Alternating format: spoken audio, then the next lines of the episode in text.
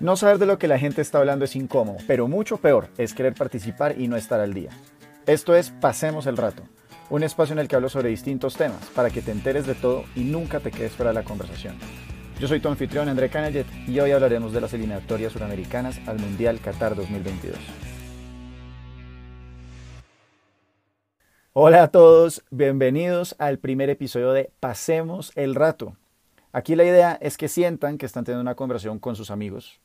Hablaremos de deporte, viajes, series, política, culturas, etc.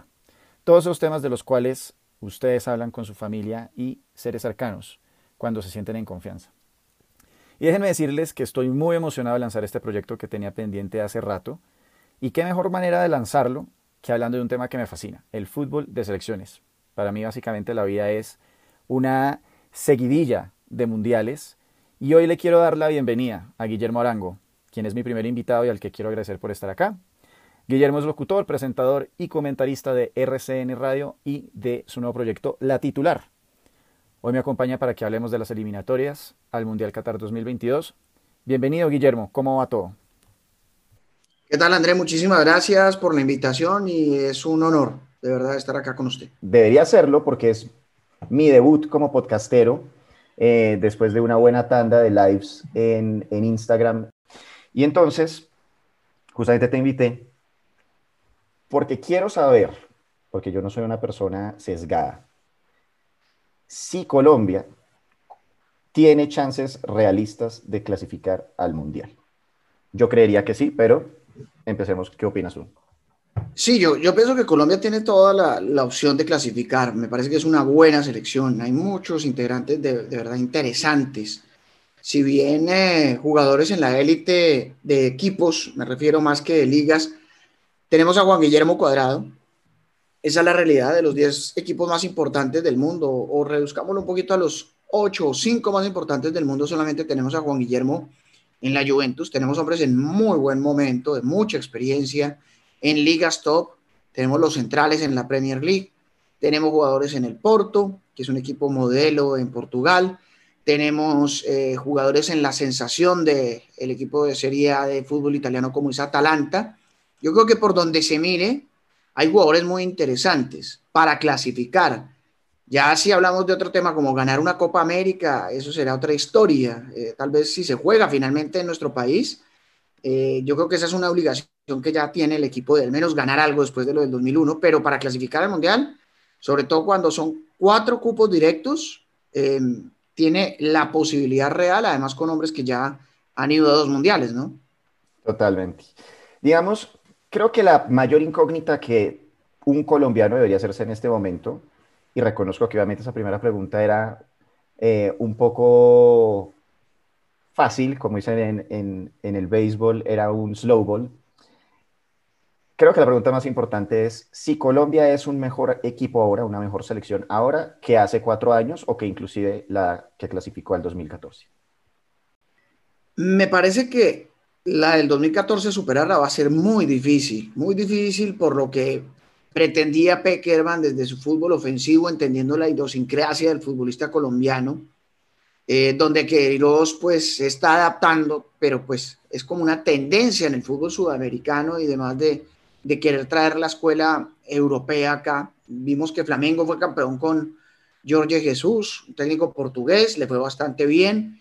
Eh, la misma selección de Panamá trajo, por ejemplo, ahora un, un exjugador y, y, técnico de Dinamarca, eh, Jordi Cruyff mejor, el hijo de Johan, estuvo en la selección de Ecuador, lastimosamente por la pandemia y eso no se pudo quedar, pero eso es una tendencia de lo que se pretende.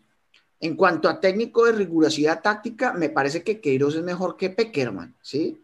Que no significa que sea mejor técnico en lo global. Peckerman entendía más, o hasta el momento lo ha demostrado, más al futbolista colombiano que Queiroz y le dejaba muchas más libertades y ser libre dentro de la cancha pero eso también nos traía algunos problemas. Por eso, de pronto, esta selección, si está aplicada desde lo táctico con los hombres que tiene, puede ser mejor que la de Rusia, pero difícilmente va a ser mejor que la de eh, Brasil 2014, porque no tenemos un Camilo Zúñiga, no tenemos un Abel Aguilar. Todavía, pues Wilmar Barros está formando para hacer la Roca Sánchez, Falcao ni se diga, era el mejor momento en su historia.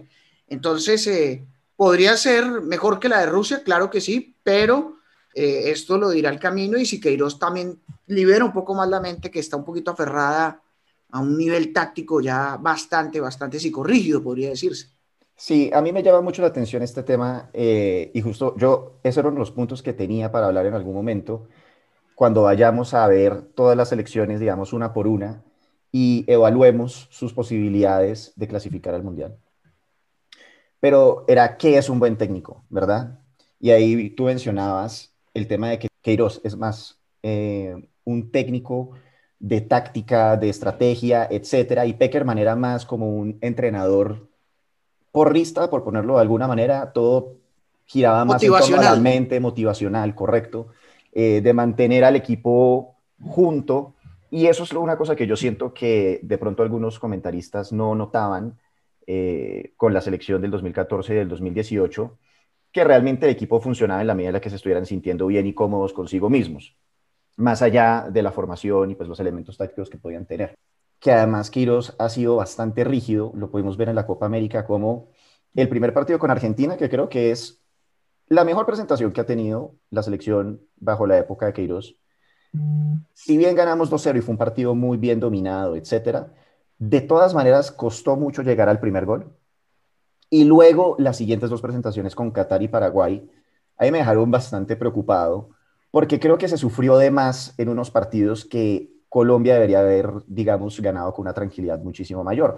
Que en una competencia como es la eliminatoria sudamericana, que me parece que es probablemente la competencia más difícil futbolística que hay en el mundo, casi más que, el mundial, eh, nos puede realmente tener de la silla durante muchísimos partidos.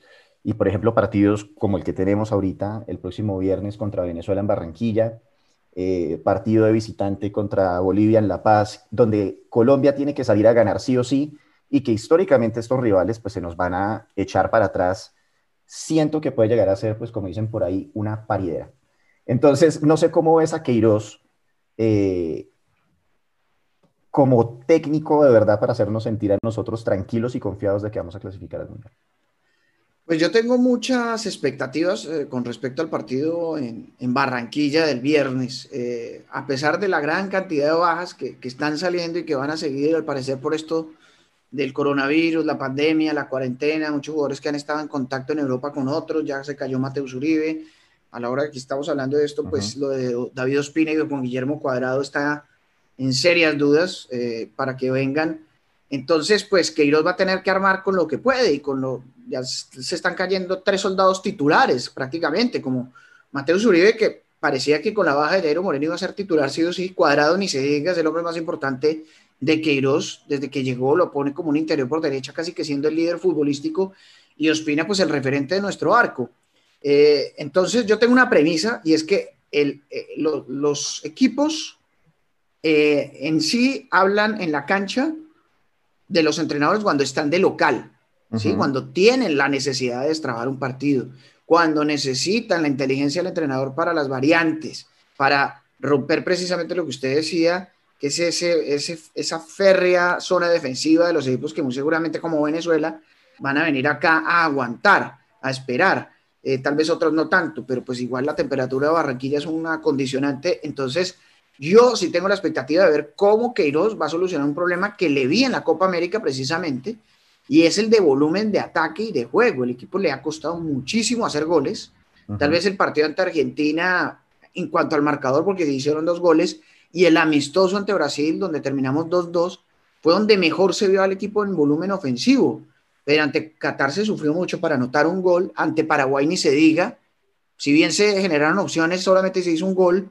Y ya después en los amistosos, la verdad, yo quedé muy preocupado. O sea, una cosa es la Copa América, otra cosa es los amistosos. Entonces, eh, él tiene las herramientas y tiene la experiencia, pero, pero pues yo sí lo quiero ver proponiendo eh, en un partido en Barranquilla, sobre todo con las ausencias que va a tener, ¿no? Sí, y aparte que además siempre a uno le queda de todas maneras eh, lo que llaman el aftertaste, ¿no? El, como, la, como ese, ese sabor amargo en la boca de la última presentación o la más reciente que tenemos, que fue ese patético 3-0 o 0-3 contra Argelia, eh, en el cual realmente siento que se, como que se derrumbó ese castillo que había hecho eh, a partir del 2-0 contra Argentina. Yo estaba mirando pues los resultados más recientes y después de esos tres, de esas tres victorias en la fase de grupos de Copa América, empate, empate, empate, empate, empate, empate, 0-3. Eh, y de hecho los empates, varios, pues dos de esos fueron contra los dos primeros rivales que tenemos, contra Venezuela 0-0 y contra Chile también 0-0, si mal no recuerdo. Entonces, digamos que comparto esa, esa preocupación. Hay otro tema que yo tengo, digamos, con Queiroz, y es que tengo memoria más o menos de los, creo que el 2002, que es el año de los Galácticos, y para los que de pronto son muy jóvenes para, recuperar, para recordar esa época, el Real Madrid venía de tres o cuatro temporadas haciendo la adquisición más grande del mercado, con Luis Figo, con eh, Ronaldo Nazairo de Lima, es decir, Ronaldo, y trajeron a David Beckham, y ese era el año en el que eran los Galácticos, empezaron mm. barriendo y más o menos en enero, febrero, el equipo colapsó estrepitosamente y no volvimos a saber nada de Carlos Quiroz hasta básicamente hace unos tres años. Entonces, siento que es un entrenador al cual se le puede deshacer un poco lo que hablábamos, el grupo, como, como contrario a lo que pasaba con Peckerman. Puede empezar ganando, puede estar bien y poco a poco empieza a entrar la duda y se cae. Sí, Queiroz digamos que tiene el, respeto de sus dirigidos por la misma experiencia que tiene de haber estado en el Real Madrid. De verdad, no le fue bien, esa, es la realidad. Tuvo una racha de, que la memoria no me falla, cuatro o cinco partidos consecutivos ya al final, algo que, hace mucho no se veía para el Real Madrid. Eh, después la selección de Portugal que dirige en Sudáfrica 2010, eliminada en octavos de final, pintaba para más, tenía a Cristiano Ronaldo en toda su plenitud. Y lo más recordado es lo de Irán, que pensando en la, en la materia prima que tiene Irán, pues hizo unas copas del mundo bastante decorosas, poniendo contra las cuerdas a Argentina. Recuerdo que pues ese partido lo, lo resuelve Messi en el último minuto, pero donde Irán perfectamente pudo ganar, o ese Irán que complicó en el último mundial a Portugal y a España, precisamente. Eh, entonces uno no logra descifrar a Carlos Queiroz. Yo, yo lo que sí tengo claro es que necesita ganar algo porque es un técnico que hace mucho tiempo no gana. Él eh, era una carrera más o menos similar a la de Peckerman en el sentido que fue campeón del Mundial del 91 y del 89 como técnico eh, del Mundial Juvenil Sub-20, igual que Peckerman, que es el técnico más recordado en la historia del fútbol argentino en categorías juveniles. Pero ya del 91 acá estamos hablando de un trecho bastante largo, 29 años, y pues yo siento que ya es hora de que pueda dar ese salto porque esa es la gran duda, porque si a Peckerman se le pedía que no gana a nivel de mayores, sí lo hizo en juveniles, pues lo mismo pasa con Queiroz. Eh, ganó la Supercopa de España en el 2002 eh, con, con, el Real Madrid, que es el, inicio de las competencias, pero después en Liga y en Champions le fue bastante mal. Pero yo creo que el, el bagaje y la experiencia al menos logran transmitirle al jugador el, el, respeto. Vamos a ver si el futbolista latinoamericano, que a pesar de que está jugando en Europa eh, y que está acostumbrado a estos técnicos, pueda entender y trasladar que acá cuando ya se pone la camiseta de la selección es otra cosa, la alegría de Barranquilla, la de jugar en Santiago, la de jugar en Río de Janeiro, es otra cosa, ¿no? El fútbol de clubes al de selecciones. Totalmente de acuerdo. Yo siento que, que el tema con Queiroz es como, siento que le va mejor cuando tiene que jugar no siendo favorito. Y eso es una cosa que me preocupa bastante. Eh, mencionabas el, el tema de Irán. Claramente ese partido de Irán contra Argentina es realmente un excelente partido. Pero eso es lo que debería ser un equipo como Venezuela o como Bolivia, los, los que decíamos que son los no favoritos. Queiroz tiene que lograr inspirar esa confianza de que Colombia va a salir y va a jugar contra Perú de local o contra Paraguay de local, digamos ya el siguiente como escalón de rivales, y nosotros podemos estar tranquilos que no nos vamos a llevar 0-0 y empates parejo por todas partes, porque a fin de cuentas esta es una eliminatoria que se gana ganando en casa, es una de las cosas principales eh, que hay que tener. Y con eso hago el cambio a otro tema que es muy importante y es, por lo menos en el futuro cercano, no habiendo fanáticos en las tribunas de Barranquilla. ¿Qué tanta diferencia eh, o ventaja tiene de local Colombia solamente con el calor, en teoría, porque además el partido de este viernes es a las 6 de la tarde, ¿cómo le va a ir a Colombia sin fanáticos haciendo ruido en las graderías? Yo creo que eso sí le va a hacer falta. Eh, yo creo que en un porcentaje, no quiero decir que, que, la hinchada entre a la cancha y gane los partidos, pero sí dentro de lo motivacional da una inyección, porque mire que hablando después con algunos jugadores que estuvieron en ese famoso 3-3 de Colombia ante Chile, antes de clasificar a, Brasil, después de ir perdiendo 3 a 0, la hinchada fue fundamental para darle esa inyección anímica y ese ánimo al equipo para poderle dar vuelta a ese marcador. Eh, casi que a veces se ha demostrado, por ejemplo, a nivel de clubes, como en la Bundesliga, que hay una dosis de importancia en las hinchadas locales, porque de un porcentaje previo de casi el 60% de triunfos locales en la Bundesliga antes de la pandemia, después del parón por la pandemia se redujo bastante, casi que en un 10-15%. Entonces muchos equipos como que sí perdieron el rumbo porque pues la hinchada es un factor clave en Alemania y yo creo que acá en Colombia también. Aunque yo tengo que decir, el hincha de la selección es diferente al de clubes. Es tal vez más familiar, es un tipo más calmado, que a veces se mete en los partidos, como ese de Chile, pero que por lo general, en la experiencia que he vivido en las eliminatorias, es un público casi que observando teatro. Entonces, primero el equipo en la cancha tiene que responder y olvidarse de esto. Ya inclusive el horario cambió, eh, porque no había sido ventaja las famosas, el, el famoso horario de las tres y media de la tarde pasó ahora a las seis y media porque llegaban rendidos los jugadores casi que les pesaba igual más que el rival, porque el rival tenía que aguantar simplemente y el peso del partido era responsabilidad de Colombia. Y como no tenían una selección tan eh, poderosa como la del 2014, con diferentes variantes, pues sobre todo a mí me hizo muchísima falta Camilo Zúñiga, que yo creo que era el arma fundamental del desborde, y el mismo Pablo Armero. Eh, entonces ese equipo se vio bastante diezmado en condición de local, tanto así que el balance son de cuatro victorias, tres empates y una derrota, bajando ostensiblemente el rendimiento de lo que se había conseguido en Brasil 2014, donde inclusive aquí salió goleado Uruguay, donde pues muchos equipos sufrieron bastante, Bolivia goleado, a Bolivia la última vez casi no le podemos ganar, entonces pues lo principal es el equipo, pero sí creo que sí va a hacer falta en algo la, la tribuna para la alegría que es tradicional de Barranquilla. Por supuesto, y ahí me tomo un segundo para hablar de un tema que no tenía pensado y es Juan Camilo Zúñiga, yo creo que el lateral izquierdo es el jugador más importante, si no el segundo más importante que debe tener un equipo, porque es la diferencia entre jugar con 11 jugadores o 10. Creo que es la posición más, más difícil de encontrar. Y cuando un equipo tiene realmente un lateral izquierdo élite, el equipo pasa a otro plan. Entonces hablemos, pues, por ejemplo, del lateral izquierdo que tenemos para estas eliminatorias. Uno pensaría en Frank Fabra, eh, que pues todavía se está recuperando un poco de la lesión existía la posibilidad que fuera Jairo. ¿Quién va a ser probablemente el lateral izquierdo para el partido con Venezuela y qué tal estamos en esa posición? Pues bueno, si el técnico ya se la juega por Fabra, que la verdad de lo físico no está bien, no está del todo bien, eh, igual además de la lesión que usted muy bien señala, André, viene con una rotura del ligamento cruzado que sufrió eh, ya hace algún tiempo, bueno, en el Mundial de Rusia prácticamente antes. Hace dos años. Pues, hace dos años y, pues le ha costado y ahora con rusos se estaba viendo otra vez ese Fabra que fue campeón de la Superliga Argentina, pero el parón le ha costado, ¿no? Pues, se le ve pesado, se le ve eh, no también físicamente, pero si lo convocó, para mí debería ser el titular porque es el que mejor ataca de los dos.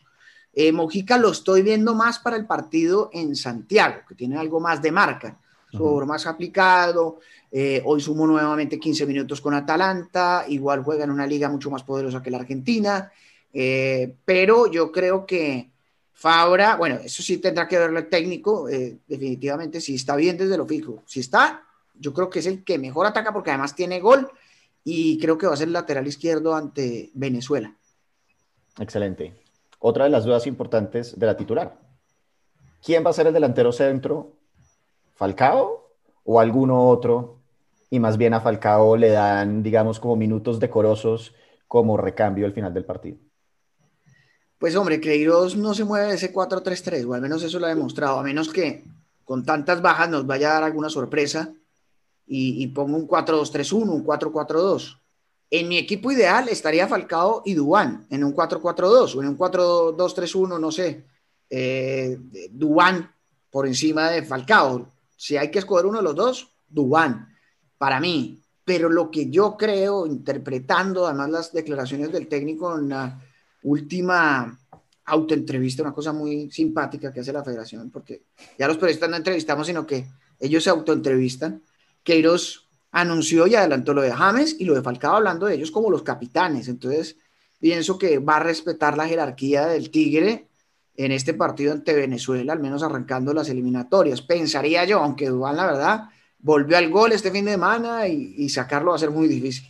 Sí, aparte, pues que ha venido siendo realmente ese jugador que va en alza, eh, como estábamos diciendo, en la élite del fútbol mundial. ahorita se estaba rumorando que Juventus estaba detrás de él y pues hace unos 12 años o algo por el estilo, cuando yo era mucho más joven, soñar con que Colombia tuviera un delantero en la Juventus, pues era una cosa impensable. Hoy en día tenemos un jugador de esa calidad y pues a mí Duan Zapata me ha parecido un crack desde hace 10, 12 años. Me encanta ese jugador, me parece absolutamente fantástico. Em, entonces, ahora vamos a pasar a ver partido por partido y vamos a hacer nuestras predicciones, también haciendo un poco de contexto de los demás equipos y lo vamos a hacer pues en orden cronológico de los partidos. Entonces vamos a empezar con Paraguay y Perú, que juegan en Asunción. ¿Cómo ves estas elecciones? Yo veo mejor a Perú eh, por el trabajo que viene haciendo Ricardo Gareca. Sin embargo, le va a costar mucho la ausencia de Pablo Guerrero no ha podido encontrar una alternativa a ese centro delantero. Se hizo hasta lo imposible para que fuera al pasado Mundial de Rusia. Y pues Perú a mí me gusta y me cautiva más por su técnico y por su estilo y por sus jugadores. Es un equipo más local, ¿no? No tiene tantos jugadores a nivel europeo, pero que eh, ha hecho que tenga casi que un equipo verdaderamente más que unas individualidades más allá de Pablo Guerrero, que obviamente tiene jugadores como Cuevas, como como André Carrillo, como Renato Tapia, jugadores muy interesantes, pero que precisamente Gareca ha potencializado y ha llevado a este nivel. Paraguay es una incógnita, siempre el paraguayo va a ser un, Paraguay va a ser un equipo muy difícil, aguerrido, luchador, casi nos amarga la vida en el último mundial, cuando estaban prácticamente eliminados, le dimos vida, eh, y era un equipo muy simpático porque de visitante arrancaba todo, le ganó a, Colombia, le ganó a Argentina, pero de local, por ejemplo, perdía ante Venezuela. Entonces yo sí quiero ver la mano de Eduardo Berizzo en este equipo porque la verdad en la Copa América me decepcionó, me defraudó, a excepción de ese partido ante Argentina y le, le luchó. A Brasil es un equipo que está más preparado, me parece a mí, para jugar de visitante. Entonces yo sí quiero ver cuando la responsabilidad de Paraguay esté en Asunción, cómo le va a ir. Además, pues no tiene el hombre, otrora un Santa Cruz, un Salvador Cabañas, un José Saturnino Cardoso en este momento, ni esos laterales como el Chiqui Arce, que mandaban esos misiles al centro del área para que cualquiera cabeceara. Igual siempre Paraguay va a ser un, rival incomodísimo, pero yo creo que, que, Perú al menos podría tener una oportunidad de un empate o por qué no pensar en la victoria. Sí, acá eh, voy a contextualizar un poco lo que yo creo que es como la matriz o el mapa de ruta para clasificar a los mundiales en una eliminatoria de Conmebol, que son, como ya todos conocemos, un partido de ida, un partido de vuelta, todos contra todos, muchas selecciones con un nivel muy reñido y donde se destaca básicamente un farol muy adelante que viene siendo Brasil, usualmente un colero básicamente consagrado que vendría siendo Bolivia, que uno mira a los jugadores y solamente viendo la talla ya son mucho más flaquitos, chiquitos, aparecen realmente como si uno hiciera el símil en, Europa, equipos de primera división contra uno de segunda, sin ánimo de ofender pues, a los hinchas ni al seleccionado boliviano, pero pues es lo que se ha visto hasta el día de hoy, eh, excepto por 1994. Y es muy importante, creo yo, tener lo que ya hemos hablado un poco a profundidad con el tema de Carlos Queiroz, que es un técnico capaz, que pueda ir y dar variantes importantes, es decir, si el técnico de su selección cualquiera de las que estamos hablando, tiene la capacidad de dar variantes tácticas que cambie un partido, ese equipo pinta bien para clasificar. Por otra parte, tener esas figuras, ahora que estabas tocando el tema de Roque Santa Cruz y, por ejemplo, como fue en su momento a Edo Valdés, tener esas figuras referentes en los equipos más importantes de Europa son los que van a desequilibrar un partido en un momento complicado. Y lo que hablábamos, la ventaja de local pues es una cosa que también ayuda muchísimo porque lo que se ha visto históricamente es si uno logra llegar a 50% o un poco más, uno está dentro de los cuatro primeros eh, equipos que son los que tienen la clasificación directa. Entonces, por estas razones, es muy importante ver estos tres factores para entender si el equipo tiene una posibilidad realista de clasificar o no. Entonces, en técnico a Paraguay, como dices, es una incógnita realmente. Es una persona que tiene como el árbol de Bielsa, pero usualmente el árbol de Bielsa eh, es como un árbol que deja como unos frutos un poco eh, secos. Creo que excepto por Gerardo Martino, siempre terminan como cayéndose de esos técnicos y no sé qué tanto uno puede decir como, claro, es una estampilla de garantía de que el técnico es un berraco.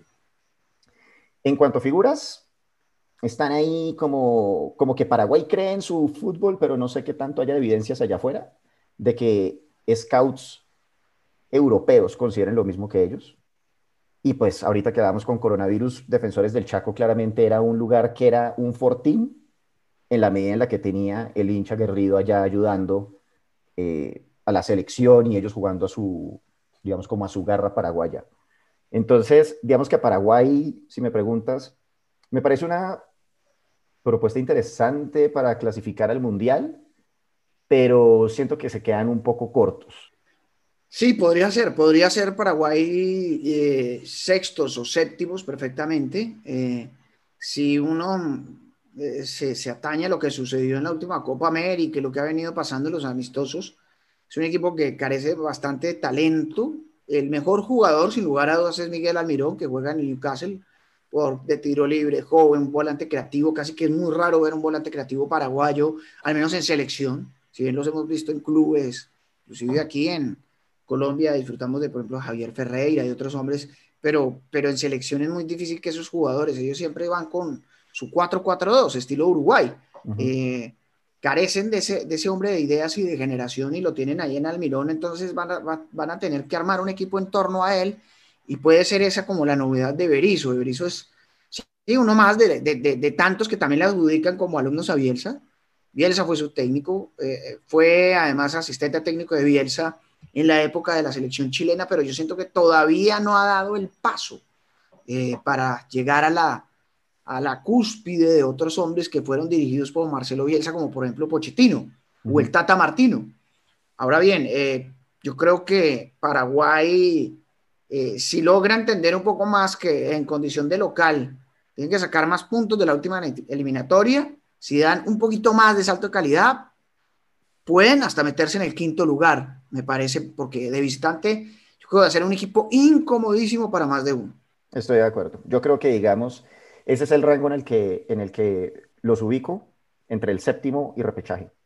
Perú, eh, pues ya conocemos a Ricardo Gareca, claramente un dios dorado para eh, la fanaticada peruana por la final de la Copa América y haber clasificado al Mundial del 2018. Me parece que es un técnico muy bueno. Me parece que será el, no sé, segundo, tercero mejor técnico probablemente de las eliminatorias. Pero siento que ahí va a haber una regresión al medio eh, de Perú. Ah, nombrabas el tema de Pablo Guerrero, que era, pues, digamos, ese jugador desequilibrante y pues ya sus, ¿cuántos tiene Pablo Guerrero? 37, 38 años. Eh, número uno, no les va a dar todas las eliminatorias. Para un delantero tener esta edad, pues ya no, no puede rendir un partido de 90 minutos consistentemente eh, como solía hacerlo. Me encanta André Carrillo, pero siento que Perú va a regresar. Yo creería que Perú, me atrevo a decir que no clasifica y lo ubico entre el octavo y el sexto puesto. Pasamos a Uruguay y Chile. El partido más eh, intrigante de la primera fecha, sobre todo una cantidad de lesiones y ausencias absurdas para, esta primera, eh, para este primer partido en ambas selecciones. No estará Edinson Cavani para Uruguay, no va a estar José María Jiménez, no va a estar Fernando Muslera y por Chile no va a estar Eric Pulgar ni Claudio Bravo, pues entre otros. ¿Cómo ves el partido y las aspiraciones mundialistas de Uruguay y Chile? Bueno, para mí Uruguay es la tercera fuerza en Sudamérica, eh, a pesar de, esas ausencias. Ya Cavani a punto de confirmar su paso al Manchester United, muy seguramente si está ya con rodaje, lo veremos en noviembre en eliminatorias nuevamente. Eh, tiene jugadores ya de renovación en esa posición. Está, además de Luis Suárez, Maxi Gómez, que lo vemos en el Valencia de España. Está Jonathan Rodríguez, que es goleador en el fútbol mexicano. Está Darwin Núñez, que pagó un dineral el eh, Benfica de Portugal por él. Entonces yo creo que ellos van a tener opciones ahí de mostrar nuevos jugadores, además de un veterano como Stuani. Eh, obviamente Cavani es de la élite y pues va a hacer falta, pero Uruguay se hace muy fuerte en este tipo de competencias. Eh, hablando de, posiciones, podría ser hasta inclusive el segundo perfectamente de las eliminatorias por encima de Argentina, aunque lo de Scaloni ya lo veremos más adelante, me gusta bastante lo que está haciendo, pero Uruguay lo veo como claro favorito ante Chile, porque Chile, a mí lo que me cautiva de Chile es su técnico, a mí Reinaldo Rueda me encanta, la verdad. Totalmente. Eh, junto a Osorio es para mí el mejor técnico colombiano que hay en la actualidad y lo que consiguió en la Copa Libertadores, con lo que estamos viendo de los equipos colombianos en esta competencia, pues es de gran mérito. Eh, porque pues eh, Reinaldo lo que pasa es que está buscando la renovación, que es muy difícil en Chile. Las últimas categorías juveniles de Chile han fracasado, no han ido a las grandes competencias, en los mundiales se quedan cortos. Eh, uno u otro jugador salen, pero no son lo mismo ni de Vidal, ni de Alexis Sánchez, de aquella generación que precisamente surge en un Mundial Sub-20 de Canadá en el 2007 y que le dio tantos éxitos a esta selección chilena, tanto así que se quedó por fuera del último mundial. Eh, tal vez Rueda le pueda dar ese salto de calidad a, este equipo, pero me preocupa mucho es hasta dónde va a lograr exprimir a Vidal y Alexis Sánchez. Creo que al ser esta eliminatoria un poco más corta, porque va a ser estos partidos y todo el mes, todo el año 2021, eh, le puede alcanzar para llegar al mundial. Eh, y seguramente le va a ser un gran partido de Uruguay, pero en otros recambios de jugadores, por ejemplo en el arco, Gabriel Arias no me da la garantía que tiene Claudio Bravo, va a tener muchos problemas, ¿no? Totalmente de acuerdo. Y yo creo que uno de las, a veces no hay que mirar tanto la táctica, sino las cosas, las circunstancias que rodean a un equipo. Y siento que lo más difícil para un país es la renovación de generación, esa generación dorada que muere, luego tarda un, buen ciclo de otros dos o tres mundiales en, en, rehacerse, que fue lo que vimos que pasó acá mismo en Colombia en el 98, Rumania, después de esa selección que tenían también no volvieron a aparecer nunca más. Y creo que este es un poco el caso de Chile, 100% de acuerdo con Reinaldo Rueda, que la gente olvida que rescató a Colombia de muerto en las eliminatorias al 2006. Eh, y a mí me parece que es absolutamente fenomenal, o sea, realmente táctica y motivacionalmente Reinaldo Rueda me parece espectacular.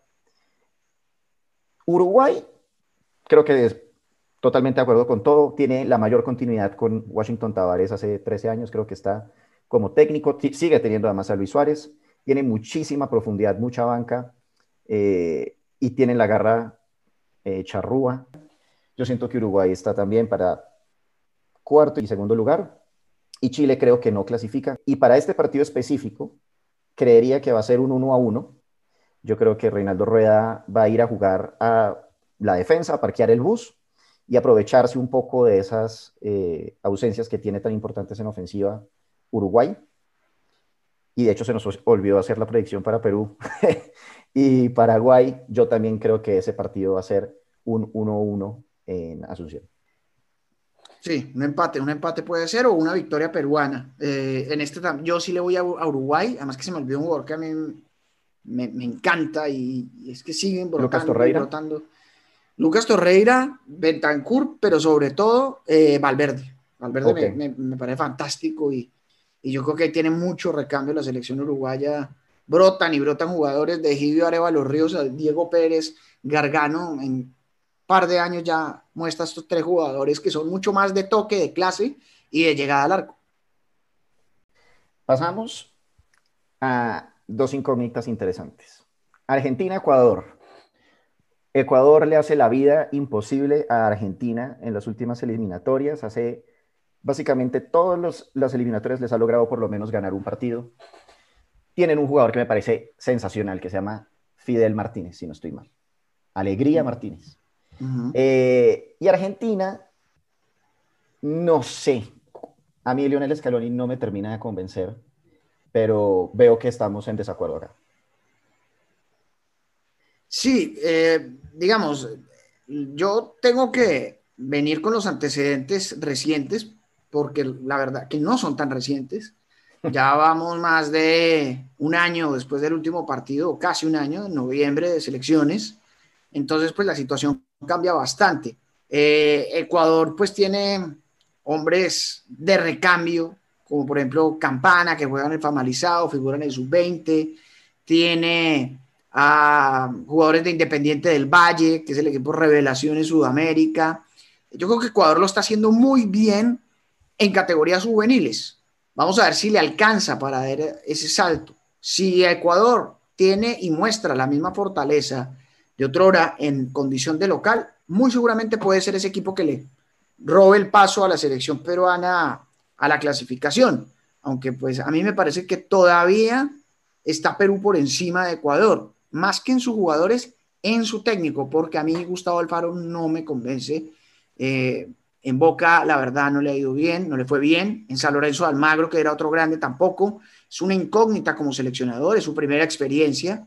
Puede que con estos equipos, comillas chicos, le vaya mejor, como lo hizo en Huracán, en Arsenal de Sarandí, eh, y pueda darnos una grata sorpresa, el profesor Gustavo Alfaro. Pero lo de Scaloni, yo lo voy porque pues, al principio tampoco le creía, pero en la Copa América fue, después de ese partido ante Colombia, mejorando paulatinamente, paulatinamente hasta ser un equipo que casi que puso contra las cuerdas a Brasil en su propia casa, y si no es por un par de decisiones arbitrales injustas, hubiera podido perfectamente llegar a la final y por qué no ganar la Copa América con un equipo que tiene grandes talentos, pero donde él se la ha jugado por obreros. Paredes, De Paul, Lo Celso, ha hecho una renovación. Y yo creo que en la medida de eso Argentina va a ser muy interesante. No sé si para ser segundo de la eliminatoria, me parece que sigue siendo más experimentado Uruguay, pero sí seguro yo creo que Argentina, al menos comparado a la vez pasada, no va a tener tantos problemas para clasificar al Mundial. Pues es que Argentina además tiene, número uno, el peso de la camiseta, tiene a Leonel Messi, argumentablemente el mejor jugador de la historia del fútbol, y tiene a Lautaro Martínez, tiene una cantidad de figuras en todas partes. Finalmente tiene un lateral izquierdo bueno, Nicolás Taliafico, eh, y tienen también seguridad en arquero, que es una posición que usualmente Argentina siempre ha sufrido por encontrar. A mí me parece que Argentina tiene una banda de jugadores muy, muy, muy buena, pero a mí me preocupa mucho esa inestabilidad de técnico que se ha visto en los últimos procesos, en los cuales básicamente si le caes mal a Messi, estás fuera. Y siento que de pronto ese empujón en la Copa América fue más una cosa motivacional propia de los jugadores que decidieron sacar la casta para no ser humillados ellos mismos, porque a fin de cuentas, ser un jugador de fútbol en Argentina es estar en el ojo del huracán. Fue un poco lo mismo que les pasó en el Mundial del 2018, que iban a salir en primera ronda y encontraron la garra yo no sé de dónde y lograron pasar a, fase, eh, pues, a octavos de final. Y dieron un partido decoroso contra Francia, pero realmente siempre fueron unas, digamos, presentaciones como más aberrantes que lo que venían haciendo en la misma competición. Em, Ecuador me parece que es un equipo que es muy atípico en Sudamérica, es casi que más un equipo africano, por ponerlo de alguna manera, y no solamente porque los jugadores sean, digamos, de una raza negra y una talla distinta, sino que juegan mucho más vertical, se apoyan muchísimo en, en los partidos y la altura que tienen en Quito, siento que es una mejora pasar de Jordi Cruyff a Gustavo Alfaro, de todas maneras. Cierto que, que Jordi, pues, como que dijeron, vamos a buscar un técnico extranjero y fueron y encontraron a alguien. Era una incógnita realmente. Y, o sea, honestamente no sé qué es lo que estaban pensando y siento que Alfaro les da un mejor chance. Yo creo que este partido con todo y que Ecuador lo juega muy bien, lo va a ganar Argentina 2 a 0. Eh, pero vamos a darnos cuenta que si hay un equipo que puede dar la sorpresa para clasificar, en mi concepto, va a ser Ecuador.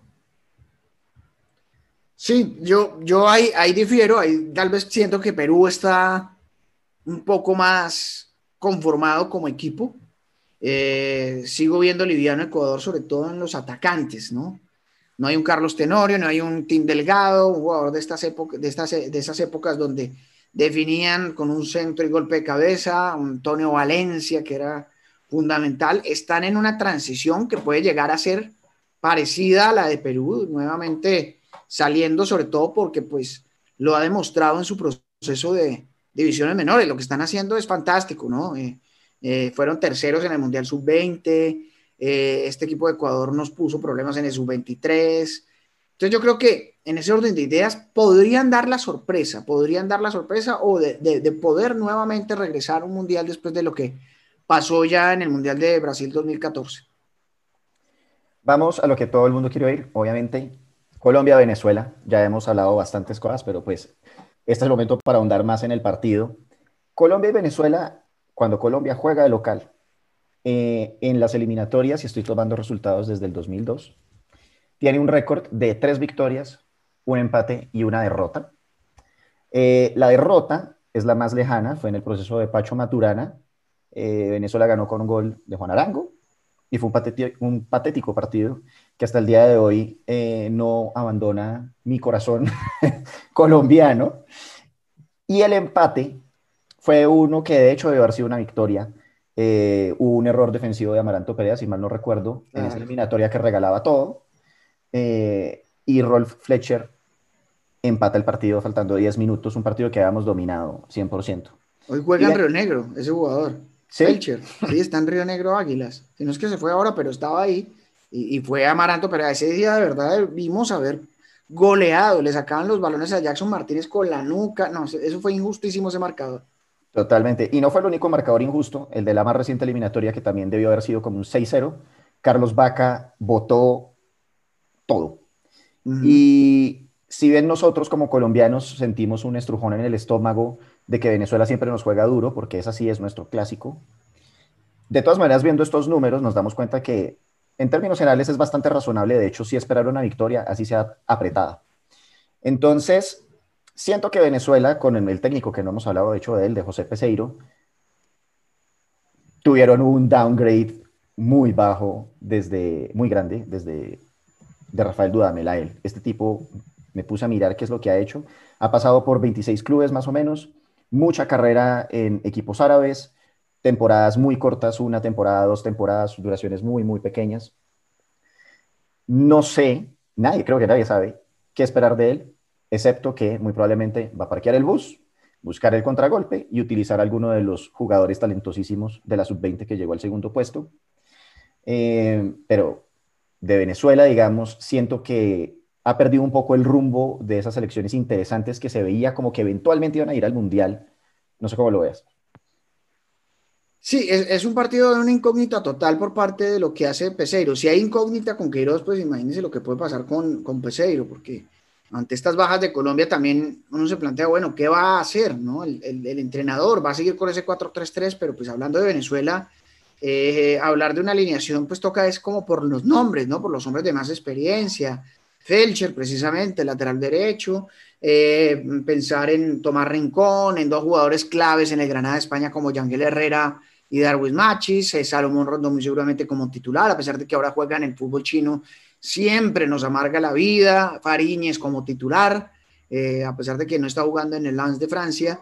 Es un equipo que se juega un partido aparte cada vez que ve a Colombia, ¿no? Es un partido para ellos fundamental, clave, que tiene como, o sea, realmente nuestro verdadero clásico, así algunos quieran decir que es Colombia-Argentina, puede que sea un partido chévere de ver después de lo que pasó con el 5-0 ya en el lejano año 93, nuestro clásico realmente es Venezuela, contra el que realmente nos estamos haciendo últimamente grandes partidos, o al menos para los venezolanos así lo es.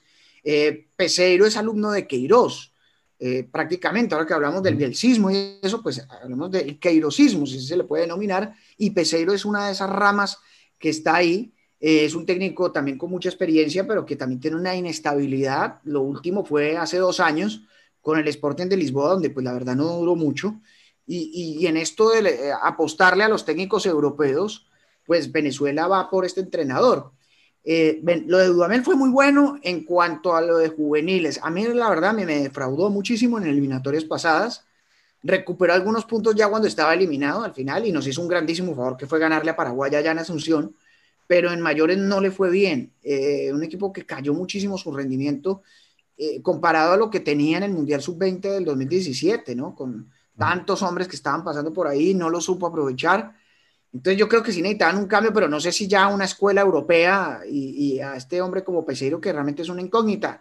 Igual sigo viendo favorito a Colombia, siempre y cuando pues las, las bajas no sigan apareciendo y apareciendo, pero en condiciones normales hasta los sustitutos de Colombia, hombre por hombre, más allá de la selección, del equipo, siguen siendo superiores los de Colombia a los de Venezuela. Sí, ahí yo creo que lo que más confianza me da es que tenemos al mejor jugador histórico de Colombia, James Rodríguez, increíblemente picado en el ego, queriendo demostrar que lo es y queriendo taparle la boca sin Zinedine jugando muy bien con el Everton. Y James Rodríguez ha demostrado siempre ser una persona que, como dicen en inglés, es clutch, se crece ante los momentos importantes. Creo que está jugando bastante bien ahí de extremo eh, por la derecha con, con eh, Everton. Y siento que Queiroz puede llegar a ponerlo ahí. Y si ese es el caso, creo que en este partido San James nos va a salvar con uno o dos goles. Eh, entonces creo que claramente va a ser un partido muy apretado, pero Colombia va a terminar saliendo victorioso. Yo también creo lo mismo y espero que James sea figura. Lo fue en ese partido del 2 a 0 en eh, Barranquilla, cuando se fallaron dos penas máximas, una de Vaca, una del mismo James. Pero James, la verdad, se jugó un partidazo ese día y Venezuela se vio livianitico, muy, muy flojo.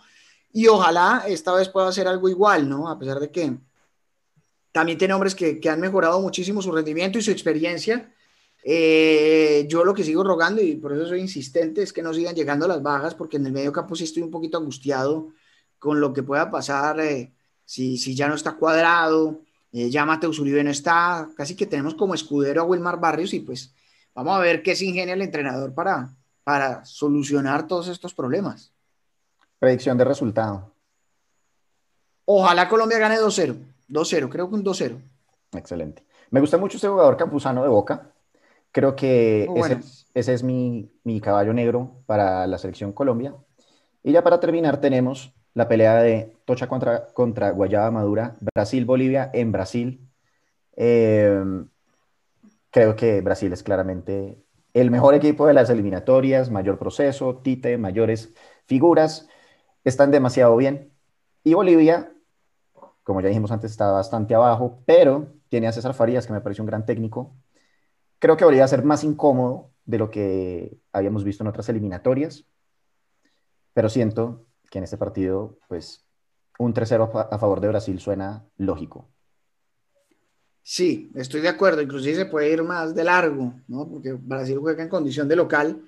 Eh, Brasil eh, tiene un equipo con muchas variantes. Está Gabriel Jesús, Firmino, Artur, Coutinho, que Coutinho con Brasil es completamente diferente al que vemos en, eh, a nivel de clubes, aunque ya está recuperando la forma otra vez en el Barcelona y de lo que hizo al final con el Bayern Múnich. Es un equipo que, línea por línea, donde lo mire, tiene muchas variantes. Hay, hay, hay tal vez una caída en cuanto a lo del lateral derecho, ¿no? Sin Dani Alves ya, eh, Danilo no me convence, Emerson, el del Betis, ni siquiera fue convocado. Entonces ahí está como buscando variantes. Increíble un país como Brasil de laterales no tenga en este momento un hombre para esa posición idóneo. Eh, pero yo creo que más allá de eso, es un equipo que va a mostrar su solidez en las eliminatorias, porque además en Brasil es casi que inexpugnable, a excepción de lo que pasó en el Mundial del 2014. Y pues Bolivia eh, tiene técnicos que los vemos a nivel de club, haciendo uno que otro buen partido con Bolívar, con Wilstermann, pero que son localitos, son del terreno acá sudamericano y que cuando ya se enfrentan a un equipo de clase europea como Brasil, como Argentina, como Uruguay, hasta el mismo Colombia, pues le cuesta bastante entonces yo creo que también van a parquear el bus para no ser humillados. César Marías es un tipo, un tipo que tiene mucho oficio. Esa selección de Venezuela es la que más me gustaba de todas. Y pues vamos a ver ahora con la selección de Bolivia cómo le va, pero pues yo creo que también 3-0 hasta más largo puede irse ese partido. Ahí solamente para terminar de complementar a Brasil, si bien no tienen lateral derecho, sí tienen lateral izquierdo, el gran Alex Teles. Eh, y bueno, llega al Manchester United, parece ser. Claramente, crack, eh, entonces, bueno, solamente antes de despedirnos, predicciones, si tienes que, decir algo hoy, eh, ¿quiénes son los cinco que clasifican? Yo creo que clasifican Argentina, bueno, eh, digámoslo en orden, me lo voy a jugar con las posiciones, a ver. Esa es la actitud.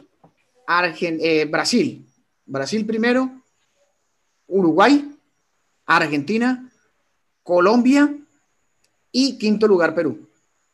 Yo voy a decir Brasil, Uruguay, Argentina, Colombia y Ecuador. ¿Y Ecuador? Y Ecuador, al repechaje. Guillermo, muchísimas gracias.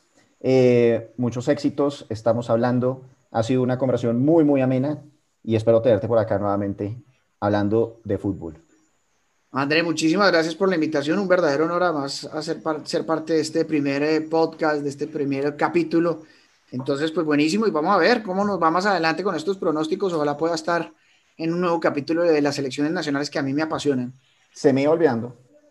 Cuéntales a nuestros oyentes ¿dónde más pueden oírte?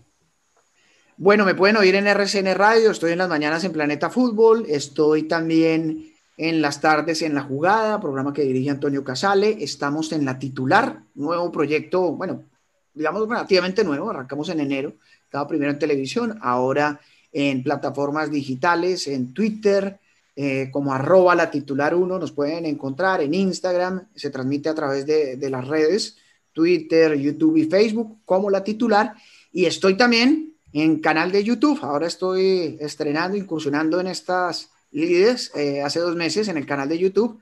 Es Guillo Arango, me pueden encontrar. Estoy sacando un capítulo semanal, aunque yo creo que con eliminatorias voy a estar sacando dos a la semana. Ya hablé de la convocatoria, hablaré de Venezuela y espero pues hacer los análisis de cada uno de los partidos ahí como para que la, la gente se anime y, y se suscriba al canal. Excelente. Muchísimas gracias. Un abrazo. Un abrazo, André. Chao. Chao.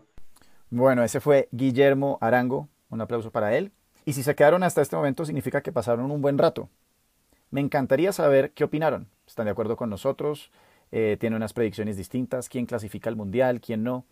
Soy todo oídos. No olviden compartir este podcast con alguien a quien le interese esta o futuras discusiones. Es más, si yo fuera ustedes, me suscribiría y estaría pendiente del próximo episodio que va a estar excelente. Eh, voy a estar hablando del documental The Social Dilemma, del cual todo el mundo está hablando. Ustedes no se pueden quedar atrás y les voy a dar mi opinión sobre él. Nos vemos entonces. Gracias por pasar el mejor de los ratos conmigo. Puedes encontrarme en Instagram, arroba André y seguir el programa por Spotify, Anchor y Apple Music.